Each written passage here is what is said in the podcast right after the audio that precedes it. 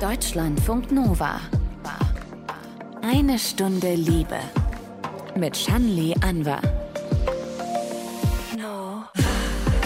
Im Winter ist es für viele von uns besonders schwer, uns in unserem Körper wohlzufühlen. Also wir wollen heute lauter Ideen sammeln, wie wir ganz einfach im Alltag für so ein besseres Körpergefühl sorgen können, weil viele knapsen gerade daran. Mein Körpergefühl ist gerade tatsächlich nicht so gut, weil ich eine sehr stressige Zeit habe auf der Arbeit und nicht dazu komme, mich wirklich auf meinen Körper zu konzentrieren, sprich Sport zu machen oder gesund zu ernähren. Deswegen habe ich jetzt mittlerweile so Rückenschmerzen, die ich sonst nicht habe. Also ich kenne das auf jeden Fall, dass mein Körpergefühl unterschiedlich ist, dass ich mal entspannter bin, mal angespannter, mal Schmerzen habe, mal schmerzfrei bin. Das hängt mit verschiedenen Sachen zusammen. Mal ist es halt äh, Müdigkeit, Stress tatsächlich, zu viel zu tun, Konflikte emotionale oder aber auch ganz simpel Verletzungen, Umknicken etc. Mein Körpergefühl gerade ist eigentlich ziemlich gut. Aber auch, weil ich es geschafft habe, in den letzten Wochen regelmäßig Sport zu machen. Ich brauche gerade mit dem Wetter und der Dunkelheit auf jeden Fall viel Motivation, um mich dafür aufzuraffen. Sich aufzuraffen, die Motivation dafür, die müsst ihr selber mitbringen. Und wir bringen hier kleine Übungen mit für mehr Balance im Körper. Schön, dass ihr dabei seid. Willkommen. Deutschlandfunk Nova. Eine Stunde Liebe. Wie kommt es, dass es vielen von uns so schwerfällt, dauerhaft ein positives Körperbewusstsein zu haben? Dieser Frage wollen wir nachgehen und auch Tipps geben, wie wir es besser machen können. Hannah bringt diesen ja everyday Struggle auf den Punkt. Ich glaube, dass man seinen Körper super schnell vergisst und irgendwie oft versucht, viel für den Geist zu machen und den Körper dann eher so hinterher trägt und einfach vergisst, dass der Körper irgendwie auch ein Bedürfnis hat. Also man vergisst es, glaube ich, durch die Arbeit und durch diese ganzen To-Do-Listen und Freizeitstress. Und dann stellt man sich die Frage, will ich jetzt lieber noch eine Freundin treffen oder gönne ich mir jetzt eine Stunde Yoga? Ja, die Zeit im Alltag ist knapp und wie wir es da trotzdem mit kleinen Mitteln schon schaffen können, entspannteres Körpergefühl zu bekommen, das weiß Körper-Mind-Therapeutin Katrin Jonas. Danke für den Besuch in einer Stunde Liebe, Katrin. Ja, hallo, schön, dass ich hier sein kann. Deine Devise ist ja unter anderem auch, der Körper ist unser Zuhause, ein anderes haben wir nicht. Wie viel Zeit sollten wir denn jeden Tag so zum in den Körper reinhorchen einplanen? Also reichen da mal fünf Minuten zwischendurch? Also ich arbeite auf diesem Gebiet des Körperbewusstseins seit ja mittlerweile 25 Jahren. Und ähm, was mir dabei immer auffällt, ist, dass wir die Verbesserung oder die Entwicklung des Körperbewusstseins als etwas Zusätzliches sehen. Und das ist es ja nicht. Unser Körpergefühl gehört zu unseren Grundelementen, die wir von der Natur mit ins Leben bringen. Und das können wir an Kindern ganz einfach sehen. Die drücken sich entsprechend ihres momentanen aktuellen Körpergefühls einfach aus. Es ist ihre intuitive Verbindung mit dem Körper.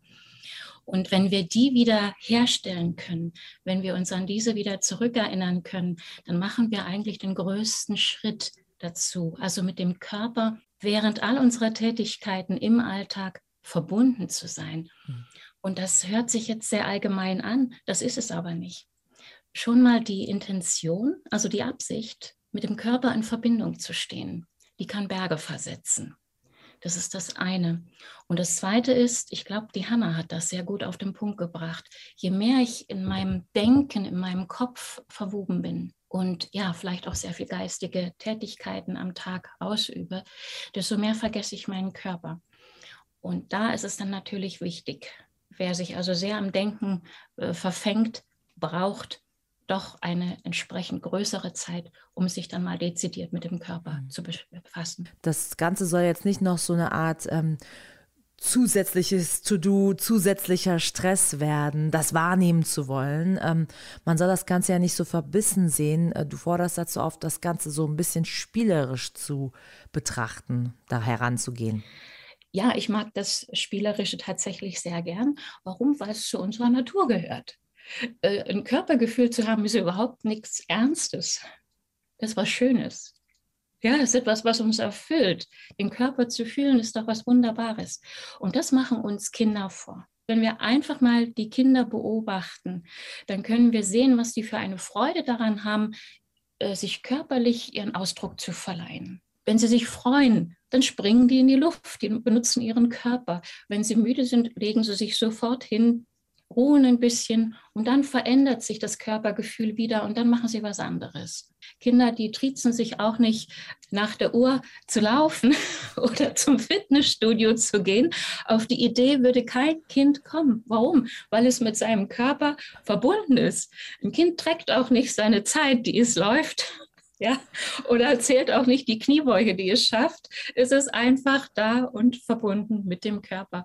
Und daran sollten wir uns ab und an mal erinnern, mhm. dass es etwas Wunderbares Jetzt ist. Sind wir halt Erwachsene, die dieses Intuitive mhm. so ein bisschen leider äh, nicht mehr, oder die viele von uns nicht mehr so ganz drauf haben. Und du hast äh, ja was zusammengestellt für uns. 48 Übungen für mehr Körperbewusstsein beschreibst du insgesamt. Und wir können natürlich nur auf einen ganz kleinen Teil eingehen, wollen aber auch zwischendurch vielleicht mal durch eine Übung begleitet werden. Und hier mal ein Beispiel, wie uns der Körper deutliche Signale sendet, was er gerade will. Wir hören nochmal aus einer Umfrage von eine Stunde Liebe-Reporterin Nora Wilker, die Hanna. Eine Reaktion, die mein Körper manchmal hat, ist, wenn ich auf neue Leute treffe oder neue Menschen kennenlerne oder auch in so neuen Gruppen zusammensitze, dass ich manchmal äh, Bauchschmerzen bekomme. Und das Einzige, was mir hilft, da wieder rauszukommen, ist, wenn ich nach Hause fahre und mich auf die Couch lege und einfach tief durchatme. Also macht Hanna da intuitiv das Richtige. Tief durchatmen und so quasi gehen die Bauchschmerzen ganz leicht weg. Also die Bauchschmerzen selbst erzählen ja etwas. Natürlich kann man jetzt sagen, mhm, ich möchte die Bauchschmerzen nicht haben, deshalb ähm, lasse ich mir jetzt was einfallen oder informiere ich mich, was ich gegen Bauchschmerzen machen kann. Aber da würde ich sagen, es wäre besser hinzuhören, sich wirklich die Zeit zu nehmen, sich zurückzulehnen und sich mal auf diese Bauchschmerzen einzulassen und mal hinzuhören, was die erzählen oder wovon die erzählen. Es ist ja eigentlich eine sehr normale Situation, mit anderen Menschen zusammen zu sein, ja, oder auch in neuen Situationen zu sein. Und wenn dadurch eine körperliche Symptomatik entsteht, gibt es ja einen Grund dafür. Was Hanna ja dann schon macht, ist, sie geht auf das Thema Atmung ein, hat sie ja selber eben beschrieben. Sie legt sich hin auf die Couch, atmet tief durch.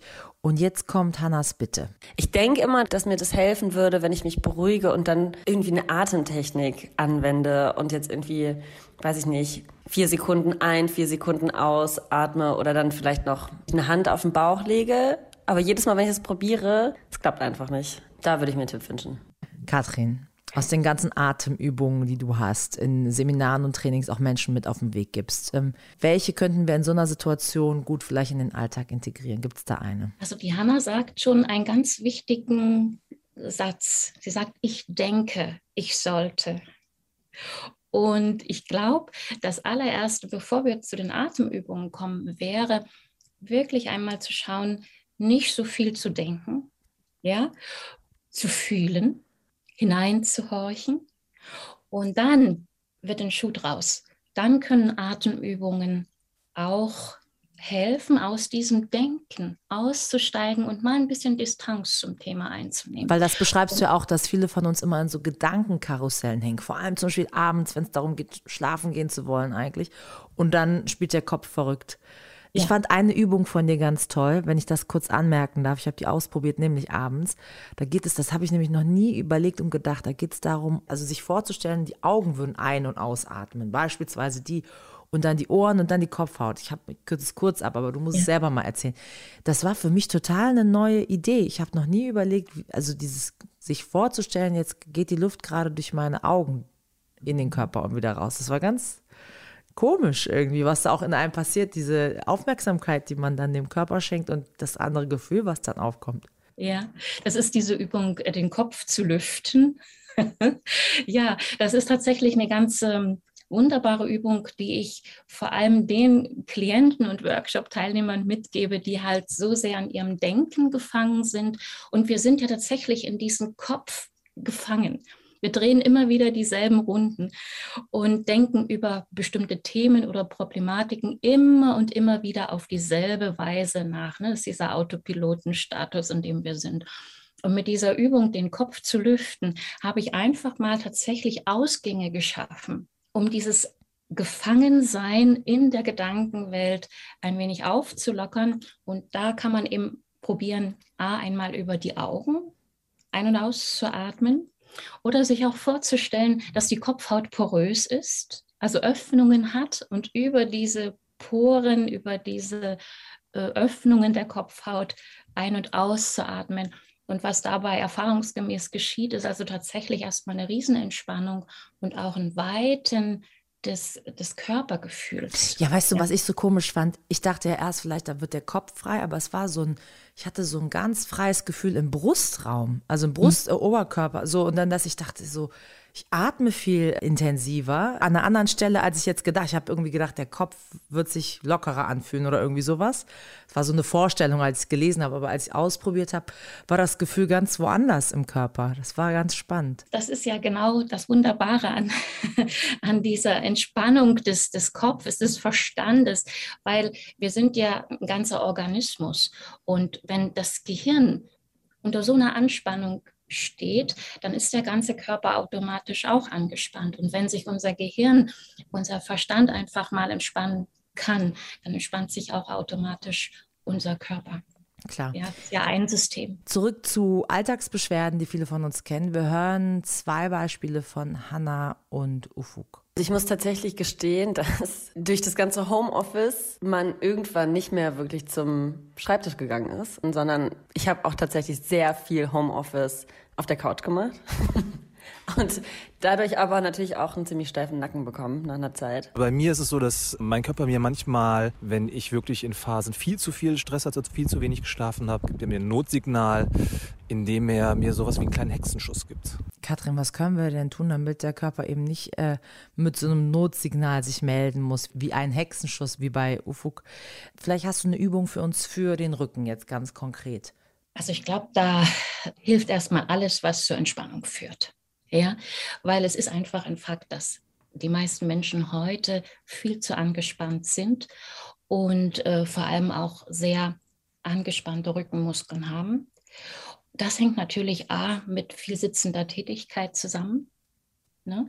Und nicht nur sitzender Tätigkeit, was ich auch beobachte, ist, dass sehr viele Menschen die falschen Sitzmöbel benutzen also entweder zu hoch oder zu tief sitzen. Das baut sehr viel Spannung auf. Das Zweite ist, aufmerksam zu werden, wann der Körper pausen möchte.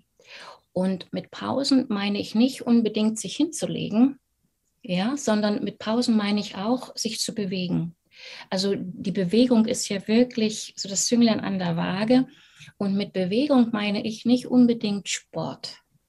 Mit Bewegung meine ich Bewegung, die einen gut tut, die man mag, der man sich freiwillig öffnet und die einen vielleicht auch erfüllt. Also es kann sein, wirklich einen schönen Spaziergang zu machen in der Natur. Das hat mir zum Beispiel im Homeoffice unglaublich geholfen. Ja, rauszugehen, im Grünen zu sein, dort dann tief zu atmen, Sauerstoff zu tanken oder eine Runde mit dem Fahrrad zu fahren. Ja, und das muss gar nicht weit sein. Einfach, dass ein Wechsel der Tätigkeit stattfindet. Ja? Oder zu tanzen, sich einen Lieblingssong anzustellen, ja, den man gerade richtig gern hört, so ein Ohrwurm, und mal drei, vier, fünf Minuten zu tanzen. Es gibt so eine Übung, äh, die du beschreibst, konkret für den Nacken, wo es auch wiederum darum geht, wo man so eine Vorstellung im Grunde hat. Man hat die Augen geschlossen, denke ich.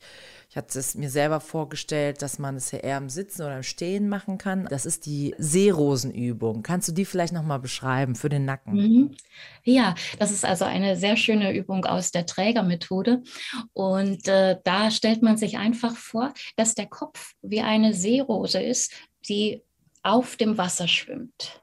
Das heißt, die Wasseroberfläche wird auf der Höhe des Haaransatzes und des Kehlkopfes an der Vorderseite visualisiert. Und der Kopf schwimmt also auf der Wasseroberfläche wie eine Seerosenblüte. Und wer das visualisiert, kann auch fühlen oder sehen, dass es ein sehr sanftes, fließendes Schwimmen ist und dass der Kopf überhaupt nicht gemaßregelt wird, sondern sich einfach diesen sanften Bewegungen der Wasseroberfläche hingibt. Und das ist wiederum nicht nur ausschließlich eine Frage, wie sich der Kopf auf der Wasseroberfläche bewegt, sondern automatisch entsteht eine Bewegung des ganzen Körpers, also auch unterhalb der Wasseroberfläche. Und das finde ich so wertvoll. Hm. Es ist ja nicht nur so, dass ähm, bei dir Körperübungen angesprochen werden, sondern es gibt auch Gedanken, die du mit auf den Weg gibst, die unser Körperbewusstsein stärken können. Also die Belastung, die wir gerade eben im Nacken oder im Rücken spüren, dagegen hilft zum Beispiel eine generelle Leichtigkeit im Leben. Wie kann uns dann äh, die Frage, geht es leichter helfen? Wo kommt überhaupt die Frage her, geht es leichter? Die Frage selbst, also die wird vor allem in den somatischen Techniken gestellt, wie die Feldenkreismethode oder die Trägermethode. Man geht da von dem Fakt aus, dass wir für die meisten Dinge, die wir am Tag tun, viel zu viel Anstrengung aufwenden. Wir könnten sie mit viel mehr Leichtigkeit machen. Ne? Also zum Beispiel, wenn ich eine Tür öffne und die Türklinke nach unten drücke, dann machen das manche Menschen, als würden sie einen Zentner schweren Sack heben wollen. Oder ja, wir können eine Türklinke mit einer ganz minimalen Kraftanstrengung öffnen, also unterdrücken. Ja, und das können wir auf alle Tätigkeiten übertragen. Geht es leichter? Und man könnte auch konkreter werden und fragen, ginge es mit nur 50 Prozent der Anstrengung? Ja, also kann ich Staubsaugen oder das Geschirr spülen oder etwas tragen mit 50 Prozent der Anstrengung, also um 50 Prozent leichter. Und oftmals hilft schon die Frage oder das Bewusstsein, kann ich mir das Leben leichter machen? Kann ich mir was erleichtern? Es gibt so viele Möglichkeiten, Leichtigkeit ins Leben zu bringen. Und ich glaube, gerade im Moment in dieser Situation würde uns das allen sehr, sehr gut tun leitet einen so interessant irgendwie ein, diese Frage, geht es leichter? Kann man auf vieles beziehen. Auch so ein bisschen so, wenn man zum Beispiel vor der Entscheidung steht, will ich dieses und jenes noch machen zusätzlich, dann kann man überlegen, naja, geht es auch leichter? Muss ich das und das zusätzlich noch machen? Also es, es hat einen größeren Rahmen, fängt bei der Türklinke an und äh, kann zu größeren Entscheidungen noch gehen. Du meditierst, das hast du eben schon gesagt, seit 25 Jahren bist du schon dabei als Trainerin, aber du meditierst auch selber seit 25 Jahren. Was ist denn dein Tipp für Fejas? Er wünscht sich zu wissen, vielleicht wie man relativ schnell in so eine meditative Ebene eintauchen kann. Also bin jetzt vielleicht auch nicht so zu 100% der Typ dafür, aber wenn mir jemand vielleicht sagen könnte, okay, wenn du jetzt fünf Minuten am Tag genau das machst, das finde ich, glaube ich, ganz interessant zu finden. Aber das darf halt nicht zu viel Zeit einnehmen. Was kurz ist, also was, was kurz ist und extrem effektiv ist, fünf Minuten und dann danach geht's dir gut. Das wäre nicht toll. Ist das zu viel verlangt, eine Übung, die fünf Minuten dauert und zack, geht's mir gut? Ach, das geht auch kürzer. das geht auch kürzer. Aber ähm, der, das, das Wichtigste in der Meditation ist, es geht darum, wirklich aufmerksam zu sein und die Aufmerksamkeit zu erhöhen. Und das muss keine zusätzliche Geschichte sein, das kann mitten im Alltag passieren. Das heißt, dass ich mir so kleine Anker setze, in denen ich mich wirklich in den Moment, in das berühmte Hier und Jetzt zurückrufe. Und das kann sein, dass ich ganz im Moment meinen Namen rufe. Katrin, sei da. Ja, sei hier, sei anwesend. Oder als Frage, Katrin, bist du da? Oder bist du wieder irgendwo in Gedanken verfangen und abgedriftet? Ne? Also man kann sich diese kleinen Anker im Leben stellen im Alltag stellen. Und dafür habe ich in Körpergeflüster natürlich diese vielen Ready-to-Go-Techniken äh, aufgeschrieben, weil da gibt es sehr, sehr viele, mit denen man sich äh, innerhalb ganz weniger Sekunden in das Hier und Jetzt beamen kann. Wenn ich eine, eine Übung sagen sollte, dann wäre das die, dass ich sage, erstmal auszuatmen, betont und bewusst auszuatmen und zwar über die leicht geöffneten Lippen. Also wirklich so einen Ausatmenwind entstehen zu lassen. Und dann diese winzig kleine meditative Atempause zu beobachten, die nach der Ausatmung entsteht, bevor ich wieder einatme. Ja, also es gibt nach jedem Ausatemzug, ob wir das wahrnehmen oder nicht, eine ganz kleine Atempause. Wir atmen nicht übergangslos weiter. Und sich mit dieser Atempause zu verbinden. Und das kann man überall machen, zu jeder Zeit. Da braucht man keine zusätzliche Zeit einzuplanen. Und das kann man auch so lange machen, wie man will. Dann hat man vielleicht mal ein paar genau. Minuten nur oder man macht zehn Minuten oder so. Ja. Wir haben ähm, noch eine konkrete Frage, was man dem Körper Gutes tun kann, wenn man menstruiert. Alina beschreibt es so. Je älter ich werde, desto schlimmer wird mein Körpergefühl, wenn ich meine Periode habe. Dann habe ich jetzt so ein, so ein ganz allgemeines Unwohlempfinden. Also ich fühle mich so aufgequollen und habe irgendwie Schmerzen und irgendwie so erschöpft. Und da würde ich mir manchmal tatsächlich vielleicht ein paar Tipps mal wünschen. Ich will nämlich eigentlich dann auch keine Medikamente nehmen. Da gibt es ja eine Rolle für den Rücken, die du beschreibst, ähm, die helfen kann, oder? Also es kennt manch einer vielleicht schon vom Yoga. Mhm. Also diese, diese sogenannte magische Rolle, die aus der Feldenkreisarbeit stammt man rollt im Prinzip eine Decke zusammen, dass sie so einen Durchmesser von 10 Zentimetern hat und legt sie sich entlang der Wirbelsäule oder auch nur in den Nacken und gibt sich dieser der, der Schwerkraft hin und sinkt auf die Rolle drauf. Und das kann oftmals zu einer ganz körperlichen Entspannung führen. Das ist was sehr Wohltuendes. Und das kann man natürlich in diesem Fall auch äh, probieren.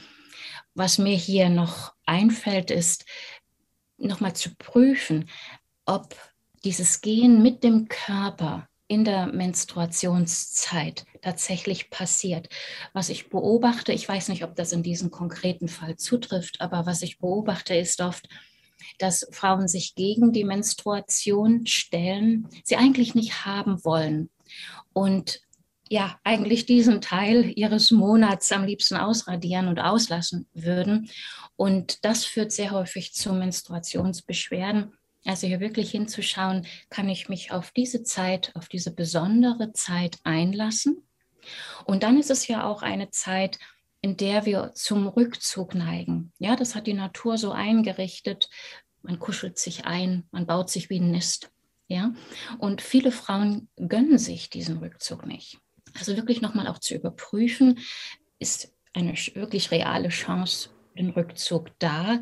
Gönne ich mir diese Auszeit auch mal oder bin ich weiter am Außen orientiert und will eigentlich so schnell wie möglich diese Zeit hinter mich bringen? Du gehst ja auch eben auf alle Körperregionen ein und es geht ja auch darum, Aufmerksamkeit auf unsere ganzen Sinne zu lenken. Jetzt kommt noch eine Bitte von Ufuk. Tipps würde ich mir wünschen, eigentlich vor allem beim Thema Kopfschmerzen, weil ich da oft so ein bisschen äh, ratlos bin, woher die jetzt genau kommen. Ähm, bin ich übermüdet? Äh, ist das, liegt es an den Zähnen? Kommt es äh, vom Rücken? Kommt es von Füßen? Dass man da so ein bisschen mehr wüsste, wo man gucken muss. Also wir sind uns einig, eine Ferndiagnose ist absolut schwierig. Aber ähm, lustigerweise hat Ufuk jetzt auch die Füße angesprochen, ganz kurz. Sich die anzuschauen, macht ja generell Sinn. Mhm. Äh, da ist er ja schon sehr verbunden mit seinem Körper, wenn er die Füße intuitiv ins Spiel bringt.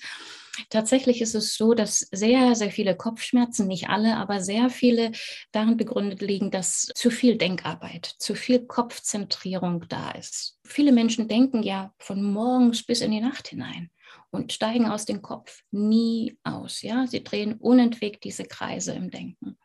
Und äh, das führt ja nicht nur dazu, dass sehr viele Gebiete, die also gar nicht die, die, die Angelegenheit des Denkens sind, außer Acht gelassen werden, nämlich die meisten körperlichen Abläufe und die Körperempfindungen, die können wir nicht denken. Ja? Äh, es kommt auch noch hinzu, dass also auch, wenn die Energie im Kopf gefangen ist, im Rest des Körpers fehlt. Und da ist ein, ein guter Weg, die Energie aus dem Kopf in die Peripherie zu lenken. Zunächst erst einmal in die Körpermitte, also in den Bauchbeckenbereich. Das geht natürlich sehr gut über die Atmung. Dann auch statt einzuatmen, auszuatmen, weil das entspannt mehr, es lädt die Entspannung ein. Auszuatmen, in den Bauch zu atmen und dann noch eine Etage tiefer zu gehen mit der Körperwahrnehmung und zwar zu den Füßen. Das hat eben den Sinn, dass wir uns wirklich erden müssen. Geerdet zu sein entspannt uns, gibt uns Stabilität. Ja, es gibt uns auch eine gewisse Sicherheit, im Körper verankert zu sein. Und wir dürfen nicht vergessen, dass wir an unseren Fußsohlen alle Organe und Körperstrukturen repräsentiert haben. Ja, das nutzt man zum Beispiel in der Fußreflexionmassage aus.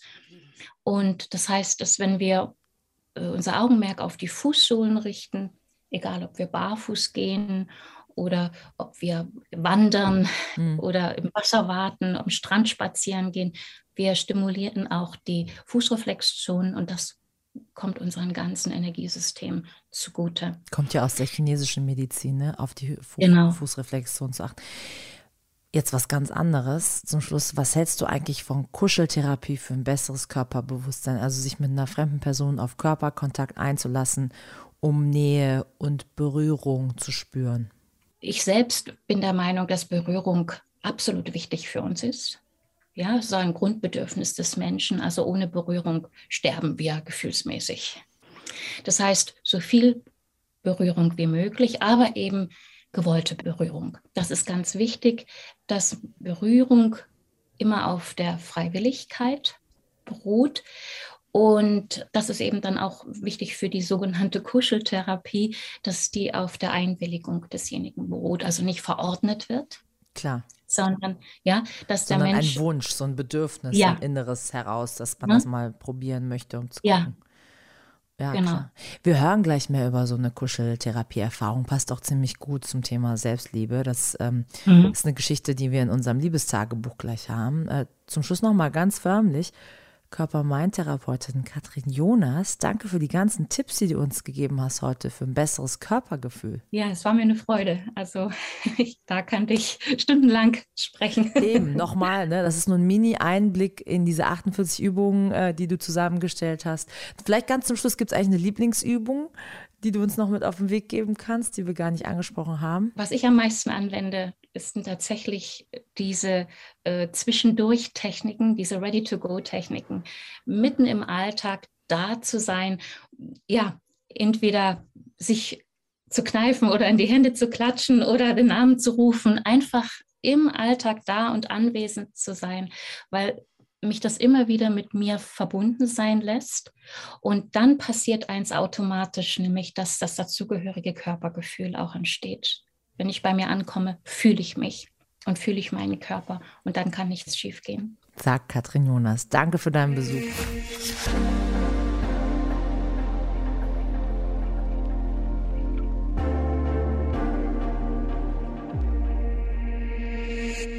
Im Liebestagebuch erzählt heute Emma und sie hat schon länger darüber nachgedacht, äh, mal zu einer Kuscheltherapie zu gehen. Also auf Tuchfühlung zu gehen, berührt werden, ohne dass es irgendwie Druck gibt, ohne dass es einen romantischen oder einen Dating-Kontext hat. Und lange hat Emma gezögert, auch klar wegen der aktuellen Lage, der ganzen Corona-Situation. Aber jetzt hat sie sich doch ein Herz gefasst, einen Termin gebucht. Und wie ihre Kuschelsession gelaufen ist, das erzählt sie uns im Liebestagebuch.